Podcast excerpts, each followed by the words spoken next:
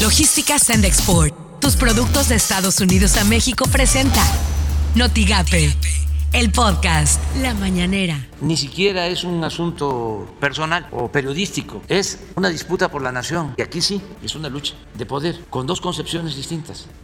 Las 32 entidades federativas con una reducción drástica de la epidemia, prácticamente de salida en todos los casos y con reducción también muy significativa de las defunciones Podría decirles que están garantizadas las vacunas para todo el año, las vacunas de refuerzo.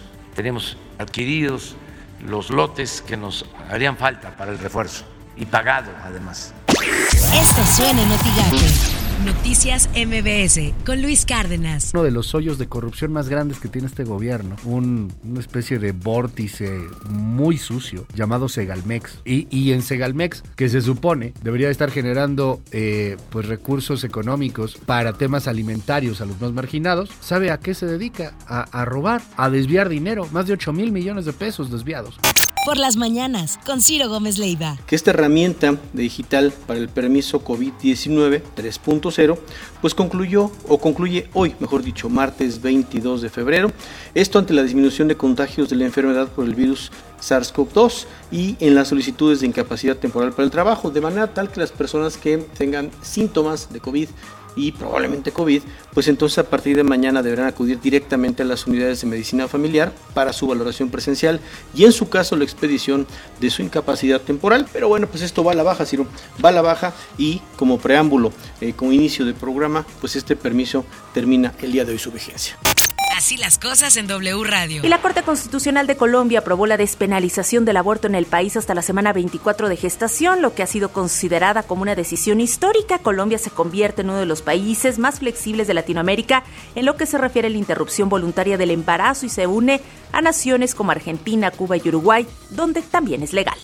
Imagen informativa con Pascal Beltrán del Río. En la última semana, desplazados por la violencia de comunidades del municipio de Jerez, Zacatecas, regresaron a sus domicilios para recoger algunas de sus pertenencias. Desde el pasado jueves, elementos del Ejército y la Guardia Nacional escoltaron una caravana de pobladores que regresaron a la comunidad de Palmas Altas para salvar algunos de los bienes que abandonaron cuando recibieron la amenaza de grupos del crimen organizado que operan en la región. Editorial Notigape, con Martín Cifuentes. Lo que va a suceder en la maquiladora Tridonex de Matamoros en los próximos días será lo histórico porque por primera vez los trabajadores elegirán a su representación sindical. Tuvo que haber de por medio una queja ante el Departamento de Trabajo de los Estados Unidos para activar un mecanismo de defensa de los trabajadores que contempla el TEMEC para que Tridonex diera libertad sindical a sus trabajadores. Y quizás este podría ser un primer paso para que las estructuras sindicales que han sometido a la clase trabajadora, a la clase obrera de las maquiladoras, se libere de cuotas obligatorias. Podría ser que lo que va a suceder en Tridonex sea el inicio de una nueva era en el obrerismo maquilador que por más de 50 años ha sido mal pagado en toda la frontera mexicana. Estas son las portadas del día de hoy. La prensa, alerta cibernética por préstamos y créditos. El Sol de Tampico, clases presenciales en 98% de escuelas. El Bravo MX, Tamaulipas definirá en abril la capacidad de turistas en playas para Semana Santa. Excelsior, Rusia despliega tropas en zonas separatistas. El Sol de México, Baker Hughes se ampara para no pagar impuestos. 24 horas, Andrés Manuel López Obrador responde a observaciones de Auditoría Superior de la Federación, ya no hay ladrones. Notigape, fallas en aduana paralizan puente Reynosa Far, afirmó el agente aduanal Raimundo Valdés. Lo que tienes que saber de Twitter.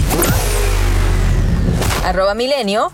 La Auditoría Superior de la Federación reportó probables daños al erario por 63 mil millones de pesos. Destacan irregularidades en las principales obras de la 4T. Arroba Reforma. México llamó a respetar la soberanía de Ucrania en la reunión de emergencia del Consejo de Seguridad de la ONU, luego de que Rusia reconoció la independencia de dos regiones separatistas. Arroba N Televisa-com. La Secretaría de Seguridad Federal presentó cifras de incidencia delictiva de enero pasado. Aseguró que en total hubo 2.427 homicidios dolosos, una disminución del 14.4% respecto a enero de 2021. Arroba pájaro político. La FGR investiga posibles hechos de corrupción relacionados con los contratos que Pemex ha asignado a Baker Hughes, así como el arrendamiento de la casa que fue ocupada por José Ramón Beltrán en Houston. Logística Sandexport, tus productos de Estados Unidos a México presentó Notigate, el podcast.